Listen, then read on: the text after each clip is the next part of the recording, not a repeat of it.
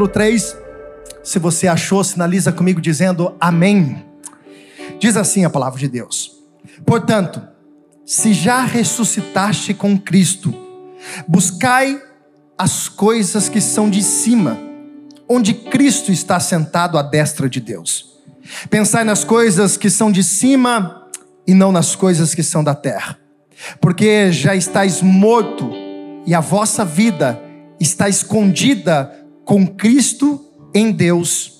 Quando Cristo, que é a vida, se manifestar, que a nossa vida se manifestar, então também vós vos manifestarei com Ele em glória. Mortificai-vos, pois, os vossos membros que estão sobre a terra, a prostituição, a impureza, o apetite desordenada, a vil concupiscência e a avareza, que é a idolatria, pelas quais as coisas vem a ira de Deus sobre os filhos da desobediência, na quais também em outro tempo andaste quando viveis nela. Mas agora, despojai-vos também de tudo: da ira, da cólera, da malícia, da maledicência, das palavras torpes da vossa boca. Não mintais uns aos outros, porque já vos despiste do velho homem com seus feitos, e vos assiste do novo que renova para o conhecimento segundo a imagem daquele que o criou, onde não há grego nem judeu, circuncisão nem incircuncisão, bárbaro, cita, servo ou livre, mas Cristo é tudo em todos. E preste bem atenção nisso. Revista, pois, como eleito de Deus, santos e amados, de entranhas de misericórdia e benignidade, humildade, mansidão, longanimidade, suportando uns aos outros e perdoando uns aos outros. Se algum tiver queixa contra o outro, assim como Cristo vos perdoou, assim também vós fazeis. E tudo e sobre tudo isto, revestivos de amor, que é o vínculo de toda a perfeição. E a paz de Deus, para a qual também fosse chamado em um corpo, domine o vosso coração e sede agradecido a palavra de Cristo habite em vós abundantemente e em toda a sabedoria, o ensinando-os, o demonstrando-vos uns aos outros com salmos, hinos e cânticos espirituais, cantando ao Senhor com graça em vossos corações. E quando e tudo quanto fizeres, por palavras ou por obras, fazei tudo em nome do Senhor Jesus, dando por ele graça a Deus Pai. Você pode fechar os seus olhos? Se você puder, coloque a mão no teu coração. Nós estamos aqui para ouvir aquilo que o Espírito Santo, você sabe que é apenas uma breve reflexão. Você conhece como nós ministramos ceia. É apenas um momento de nós alinharmos com a palavra do Senhor para que daqui a pouquinho a gente faça o mandamento que o Senhor Jesus deixou sobre as nossas vidas, a santa ceia, a ceia do Senhor. Bendito Deus, nós te agradecemos por tudo, porque o Senhor é bom e a tua misericórdia dura para sempre. Nesse momento, ó Deus, nós paramos para ouvir a tua voz, paramos para ouvir, ó Deus, o teu espírito, e não queremos ouvir, ó Deus, aquilo que nós desejamos, mas nós queremos ouvir, ó Deus, aquilo que nós precisamos. Por isso que, ó Pai, eu peço nessa oração é que a minha vida, ó Deus, como ferramenta no Senhor, seja aplicada nessa noite de uma forma que o Senhor pretende a cada coração. Eu sei que nem tudo é para todos, mas eu sei que grande parte nós vamos aplicar, ó Deus, nas nossas vidas, na nossa caminhada, porque nós estamos num processo. Nós estamos, ó Deus, numa caminhada de graça em graça, de glória em glória. A nossa vida está em movimento e nós não podemos retroceder. Nós precisamos avançar.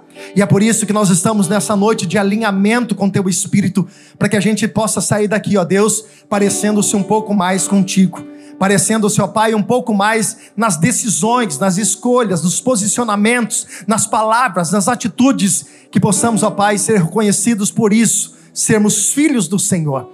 Pai, abençoa cada coração. Abençoa, Deus, aqueles que ainda não podem estar no presencial, mas talvez agora estão em suas casas, no seu trabalho, talvez estão, ó Deus, em hospitais, talvez estão em outras cidades, em outros estados e até mesmo em outros países que esta graça, que essa unção que nós estamos sentindo nesse lugar alcance esses corações, em o nome de Jesus. Amém e amém. Queridos, me empresta um pouco da sua atenção. Eu quero compartilhar algo que o Espírito de Deus trabalhou com meu coração durante essa semana, quando eu estava orando para ministrar sobre essa palavra de Santa Ceia. É notório que nós estamos num processo de construção. É notório que não existe alguém aqui entre nós que possa bater no peito e dizer: Eu estou no estágio da perfeição. Eu sou o cara. Eu sou a cara. Não tem ninguém aqui que está entre nós pode dizer que é perfeito. Porque esse estado de perfeição só vai acontecer quando Jesus voltar a buscar a sua igreja. E ora, Maranata, hora vem, breve está essa volta. O dia que Jesus voltar a buscar essa igreja, onde nós subiremos, reinaremos com Ele, desceremos, para que a gente possa também reinar. Isso daí é um outro contexto, a gente ministra outro dia. Agora sim, depois disso, nosso corpo não será mais corruptivo. Nós não teremos mais em nós pecado, não haverá mais em nós o pecado de Adão, o pecado da carne, porque enquanto nós estamos vivos, nós estamos numa guerra constante. Todos os dias eu preciso matar a minha carne. Todos os dias eu estou numa guerra comigo mesmo, porque se eu abrir espaço, a minha carne, a minha vontade, ela vai dominar o meu corpo. E na verdade eu posso afirmar para você que a maior batalha na nossa vida talvez não seja contra Satanás. Pastor, como assim? Não é ele o adversário da nossa alma? Claro que é. Não é ele aquele que anda ao nosso derredor procurando a quem nos deseja tragar? É ele, perfeitamente é ele. Mas a Bíblia diz: se nós resistirmos ao diabo, ele fugirá de nós. Então a maior guerra que nós temos é uma guerra conosco mesmo. É uma guerra que nós precisamos vencer todos os dias, aonde eu preciso mortificar a minha carne, aonde eu preciso matar os meus desejos, aonde eu preciso matar as minhas vontades. Paulo vai dizer a carta aos Coríntios dizendo: "O bem que eu quero eu acabo não fazendo, mas o mal que eu não quero, esse sim eu acabo praticando." Paulo está dizendo de uma guerra. Paulo é o grande exemplo da igreja contemporânea. Paulo é a referência. Depois de Jesus, o maior evangelista, o homem que mudou muitas cidades. E através da vida de Paulo, hoje, nós construímos parte da, da questão litúrgica de uma igreja. Sabemos como se faz, como se deve comportar, como se deve agir. E Paulo está dizendo: Paulo está dizendo, eu preciso matar a minha carne. Eu preciso todos os dias mortificar a minha carne. Eu preciso todos os dias não dar brecha, porque se eu der brecha para minha carne, eu vou escancarar uma legalidade e essa legalidade vai ser uma porta aberta para que Satanás tenha poder na minha vida. E é por isso que nós precisamos entender que a nossa vida, a nossa guerra é constante. A nossa guerra não acaba no dia que nós levantamos a nossa mão e entregamos a nossa vida para Jesus, e a partir desse momento nós estamos isentos do pecado. Não. Esse dia ele é tão importante porque o nosso nome é escrito no nome no, no, livro da vida, mas eu preciso ter a manutenção da minha caminhada. Eu preciso todos os dias perdoar. Eu preciso todos os dias tomar decisões certas. Eu preciso todos os dias policiar os meus olhos para que eles não vejam coisas que não agradam a Deus. Eu preciso policiar todos os dias para que os meus ouvidos não ouçam aquilo que desagrada a Deus. Eu preciso todos os dias policiar as minhas atitudes, a forma com que eu trato as pessoas do meu lado. Todos os dias. Todos os dias a gente pode ser surpreendido por uma ira, ou não tem ninguém aqui que um dia ficou com raiva de alguém ao ponto de querer estrangular. Eu tive. Mas se você não tem o domínio próprio, se você não tem o Espírito Santo de Deus, você faz. É por isso que eu digo para você: ninguém aqui é perfeito. Ninguém aqui pode bater no peito e dizer, eu sou melhor do que essa pessoa, porque nós estamos num processo de construção. Só que esse processo é uma reforma contínua. E o interessante é que eu amo Paulo, sou apaixonado pela vida de Paulo, que Paulo está escrevendo aqui para um povo que já conhece quem é Jesus. É um povo que já tem intimidade, João, com Jesus. Já aceitaram Jesus. E Paulo está dizendo aqui uma manutenção, dizendo para eles: olha, pensai, ou melhor, portanto, já que vocês ressuscitaram, que com Cristo, quer dizer, já que vocês entregaram a vida de vocês para Cristo, agora vocês não buscam mais as coisas que são da terra, vocês buscam as coisas que são dos céus. Espera aí, Paulo não estava dizendo para a gente ficar como alienígena, dizendo, não, agora eu não como, não bebo, agora eu não faço mais nada, agora. Não, não, não. Paulo estava dizendo que as prioridades da nossa vida não podem ser as coisas terrenas. Eu preciso entender que tudo isso um dia vai acabar. Um dia tudo isso vai terminar. Não haverá mais pedras sobre pedras, irmãos, literalmente, essa é a verdade. O dia que Jesus voltar, o grande dia, será para muitos um dia terrível, para nós subiremos em glória com aquele que nos salvou, nos resgatou, mas será para muitos que não entenderam esse processo um dia terrível, um dia de dor. E ao ponto de Paulo pegar aquilo que Jesus disse. Olha que interessante. Quando Paulo está dizendo isso, ele está replicando o que Jesus disse. Ele disse: Jesus, não buscai, não se atentai a tesouros que estão na terra, porque aqui a ferrugem destrói, a traça destrói, mas se atentem, busque tesouros que são eternos, tesouros do céu. Jesus estava ensinando: nós vivemos nesse mundo, mas nós não pertencemos a esse mundo. Nós estamos nesse mundo, mas nosso coração não pode estar nas coisas desse mundo, porque tem pessoas que são apegadas às coisas, pessoas que idolatram coisas que acabaram conquistando, por mérito, claro, louvado seja Deus, mas isso não pode ser maior do que o teu Deus, o teu dinheiro não pode ser maior do que o teu Deus, o seu coração não pode estar apoiado nas coisas que são passageiras, isso vai passar. E aí Paulo completa dizendo: Olha, pensai nas coisas que são de cima, não as que estão na terra, porque se já estáis mortos, a vossa vida está escondida em Cristo. Preste atenção, Paulo está dizendo: a partir de agora, o teu comportamento tem que imitar Jesus Cristo. E essa é a pergunta que a gente faz. Será que as pessoas olham para nós? Será que sem eu dizer que eu sou um crente, porque crente até o diabo é, porque ele, ele crê na palavra, ele sabe que existe a palavra. Será que as pessoas olham para nós e veem em nós diferença? Será que as minhas atitudes, os meus comportamentos, dentro da minha casa, no meu trabalho, condizem em refletir a glória, a presença de Cristo? Olha que Paulo diz: quando Cristo, que é a nossa vida, se manifestar, então vós também vos manifestar com Ele em glória. Paulo está dizendo aqui: enquanto Jesus não voltar, enquanto Jesus não vier resgatar a sua igreja, o meu corpo é um corpo que peca. Eu estou tendenciado ao pecado. Então eu preciso, e olhe, preste atenção, irmãos. Todos os dias a gente é tentado. A tentação vem todos os dias. Satanás todos os dias usa de alguma forma para tentar lançar um pensamento na sua cabeça, lançar uma seta contra o teu coração. Todos os dias Satanás tenta de alguma forma fazer com que você perca o foco e que você deixe o velho homem ressuscitar em atitudes, em decisões. Volto a dizer: quem nunca tomou uma fechada no trânsito e quis dizer filho de Jezabel? Hã? Palavrão gospel, esse pode. Seu filho de Jezabel vai fechar a tia. A gente quer, irmãos. Pastor, o senhor também? Claro. Irmãos, eu também tenho sentimentos. Tem pessoas que acham que pastor, é, é, irmãos, eu posso falar para você, eu tenho sentimento, eu vou no banheiro, faço o número dois. É. Sou ser humano. O que eu preciso é entender a responsabilidade que Deus confiou na minha vida e eu preciso mortificar a minha carne todos os dias, como você precisa, como todos nós que estamos aqui precisamos. E olha o que Paulo diz: mortificai-vos os vossos membros que estão sobre a terra. E ele vai dizer aqui quais são deles, e isso é uma questão dele mesmo, ele, homem, pessoal não aplicando a outras pessoas, mas pessoal a ele mesmo. Ele vai dizer assim, ó, mortificais, e ele vai dizer a prostituição, a impureza, o apetite desgovernado. Irmão, gula é pecado, viu? Quando você for repetir hoje, você vai lembrar da minha carinha olhando para vocês dizendo: "Não repete não. Come o suficiente que tá bom". Tem gente que não tem controle consigo mesmo. E olha que ele termina dizendo: a concupiscência, a avareza, a que é a idolatria. Tem pessoas que são avarentas demais. Tem pessoas, irmãos, que ela tem 18 escorpião no bolso, ninguém coloca a mão no bolso dela.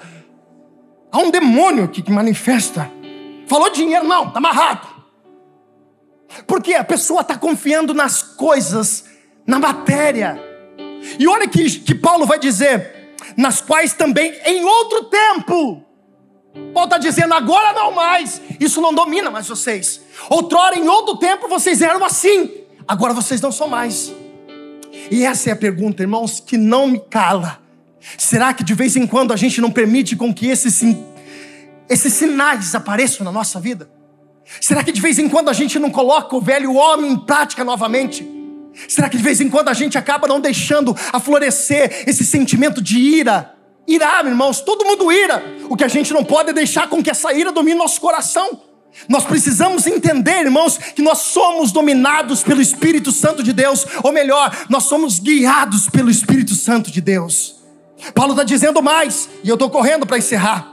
Mas agora despojai-vos vós também de toda a ira, da cólera, da maledicência, da, da, da, das palavras torpes da vossa boca. Paulo está dizendo: não dá. Não dá para minha boca ser uma boca que adora a Deus de domingo, mas na quarta, na, segunda, na terça, eu estou falando fofoca. Aqui não tem. Não tem ninguém desse jeito. Graças a Deus, Jesus, obrigado. Te amo. Mas que a língua diz assim, e aqueles que falam assim, vamos orar para aquele fulano lá. Irmão falou, vamos orar por alguma coisa. Pode se preparar que está querendo fofocar com você. É verdade. Nós não podemos usar as nossas bocas para adorar a Deus no domingo de quarta-feira e os meus lábios sejam lábios mentirosos ao decorrer da semana. Lábios que proclamam e que lançam dados inflamados, se levantando contra a vida de irmãos, falando mal ou proferindo coisas que não agradam o coração de Deus. Não dá. Tiago vai dizer que da mesma fonte não pode jorrar água doce e água salgada. Ou eu sou de Deus, ou eu não sou de Deus. Quarta-feira eu disse algo muito interessante: não dá para ficar em cima do muro, porque o muro é do diabo. Paulo está nos ensinando que esse comportamento nosso vai ser uma guerra constante contra você mesmo. Paulo está nos ensinando: se você abrir brecha, um dia a tua carne prevalece e você abre um espaço para que Satanás tenha poder e legalidade contra a sua vida. Nós estamos num processo. Nós estamos num trabalhar diário todos os dias, a qual Paulo vai dizer: mortificando os vossos membros, matando a sua vontade, matando o desejo da sua carne, porque isso vai te atrapalhar. Aí Paulo continua: Não mentais uns aos outros, pois que já vos despiste dos velho homem com os seus feitos. E aí no versículo 12, Paulo vai dizer o que nós devemos fazer. Revestivos, pois, como eleito. Ele está dizendo: se comporte como eleito, escolhidos de Deus e esse escolhido não é uma questão de, é, é, de, de, de, premeditar alguma coisa, não. Esse escolhido é daqueles que entenderam, que foram chamados, aqueles que foram separados, aqueles que decidiram pelo Evangelho, o que nós estamos fazendo aqui hoje. E aí Paulo vai completar dizendo: esses que são eleitos de Deus, santos e amados, de entranha de misericórdia, de benignidade, de humildade, vou dizer de novo, de humildade, de mansidão. Ah, irmãos, essa parte é a parte que vai pegar crente, irmão mansidão. Meu Deus. Aí tu ora assim, Deus, me dá paciência.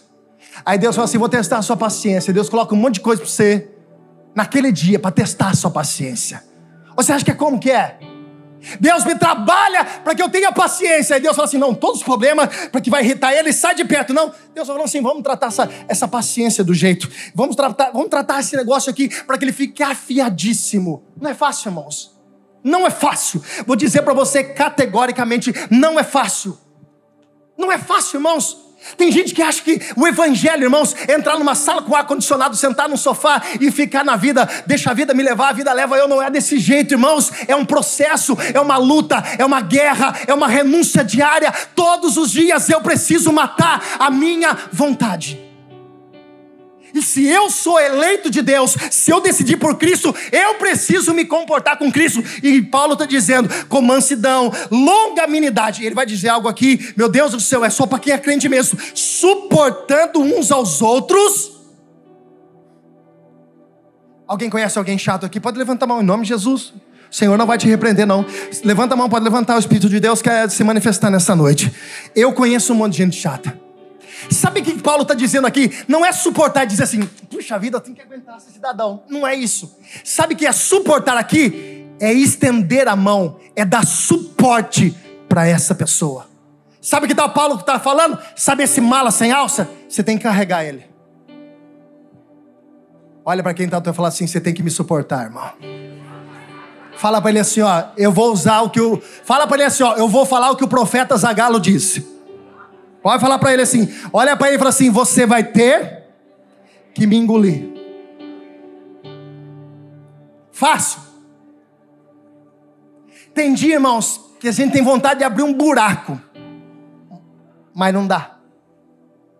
Suportai-vos. E ele está dizendo aqui, completo, dizendo: perdoando uns aos outros. E se você tem algum problema com alguém, irmãos, porque tem problema. Aonde tem gente tem problema. Irmãos, vai falar que na sua casa não tem umas treta de vez em quando. Se não tem, tem alguma casa que não tem? Levanta a mão que eu vou orar para ter. Tem que ter, não é possível. Só na minha? Irmãos, tem que ter, de vez em quando tem uns arranca-rabo, não concordo. Não de se pegar, irmão, pelo amor de Deus, você gosta aí, pastor, vou ir na voadora da minha mulher. A mulher virou com um cabo de vassoura. Encar que eu te pego agora. Não, não é isso aí, irmãos. Mas de vez em quando tem, eu não concordo com isso, não gosto disso, não faça isso, deixa aquilo. Oh, irmãos, mas se tem algum problema, tem que conversar. Tem que ter diálogo. Tem que dizer, irmãos, eu não gostei do que você fez. Aí o irmão vai falar assim: Eu nem sabia que eu tinha feito. Irmão, tem gente que fica bravo com outro irmão e o outro irmão nem sabe que você está bravo com ele. Aí chega lá assim, tô chateado. Aí fica falando pra todo mundo, aí fulano de tal fez tal coisa pra mim. Aí fulano de tal falou tal coisa. E o cara nem sabe, talvez ele falou na inocência ou de uma coisa que não tinha nada a ver, irmão. Aí o espírito de Dodói. A unção do deixe-me pra lá. Não quero mais. Eu quero tirar minha vida, porque ela diz: Ah! Fala, Deus. A gente tem que ter diálogo. Marido e mulher, olha para cá. Quando você não gosta, não durma, mulher de calça jeans. Resolve o problema. Não, fazer uma greve. Opa! Deus está se manifestando nesse lugar. Eu estou falando, irmãos, que tem vim casamentos que acabam por causa de besteira, por causa de coisinhas bobas. Olha para cá, é sério, irmãos conversa, teve problema relacionamento, de amizade, de, de, amigo, trabalho, de igreja, de ministério, de faculdade, de escola. Vem cá, irmãos, eu não gostei, vamos resolver? A gente precisa resolver perdoando uns aos outros. Jesus, Paulo está nos ensinando. E sobre tudo isso, revestivos do amor. Ah. Nada se constrói. Quando Paulo vai escrever aos Coríntios dizendo: o amor tudo sofre, o amor tudo suporta, o amor tudo espera. O verdadeiro amor jamais se acaba. Paulo está dizendo que não existe nenhuma casa, nenhuma comunidade, não existe nada que se não estiver baseado no amor, ela tenha sustentabilidade. O amor é a base de tudo. O amor é onde nós suportamos, o amor é onde nós viramos página. O amor ele é fundamental, amar uns aos outros. E eu termino e que a palavra de Deus, a qual também fosse chamadas de um corpo, a paz de Deus, a qual também fosse chamados de um corpo, domine o vosso coração e ser desagradecido. A palavra de Cristo habite em vós abundantemente, em toda a sabedoria, ensinando uns aos outros e ademoestando-os com salmos, hinos e cânticos espirituais, cantando ao Senhor com graça em vosso coração. E esse versículo 17, eu levo ele para minha vida todos os dias. E quanto fizeres, seja por palavra ou por obra, fazei tudo em nome de Jesus, dando a Ele graças a Deus Pai. Tudo que você fizer, desde a hora que você acorda até a hora que você vai dormir, tem que ter um objetivo: qual? Glorificar a Deus. Aquilo que você vê. Hoje eu ouvi uma palavra muito interessante de uma pessoa, quando terminou o culto pela manhã, ele disse: Pastor, esses dias eu ouvi um palestrante dizer, ele estava falando sobre pecados, sobre desejos da carne, e ele usou uma frase que ele falou assim, que marcou. Ele disse assim: por que a pornografia ela é de graça? Alguém pode responder? E disse esse palestrante a qual o rapaz me disse, porque ela custa a sua alma. Ela custa a sua alma. O diabo nunca vai dar nada de graça sem algo em troca. O diabo nunca vai te promover sem antes ou depois, o melhor, ele puxar o seu tapete. A minha pergunta para você nessa noite é: como está a sua vida com Deus?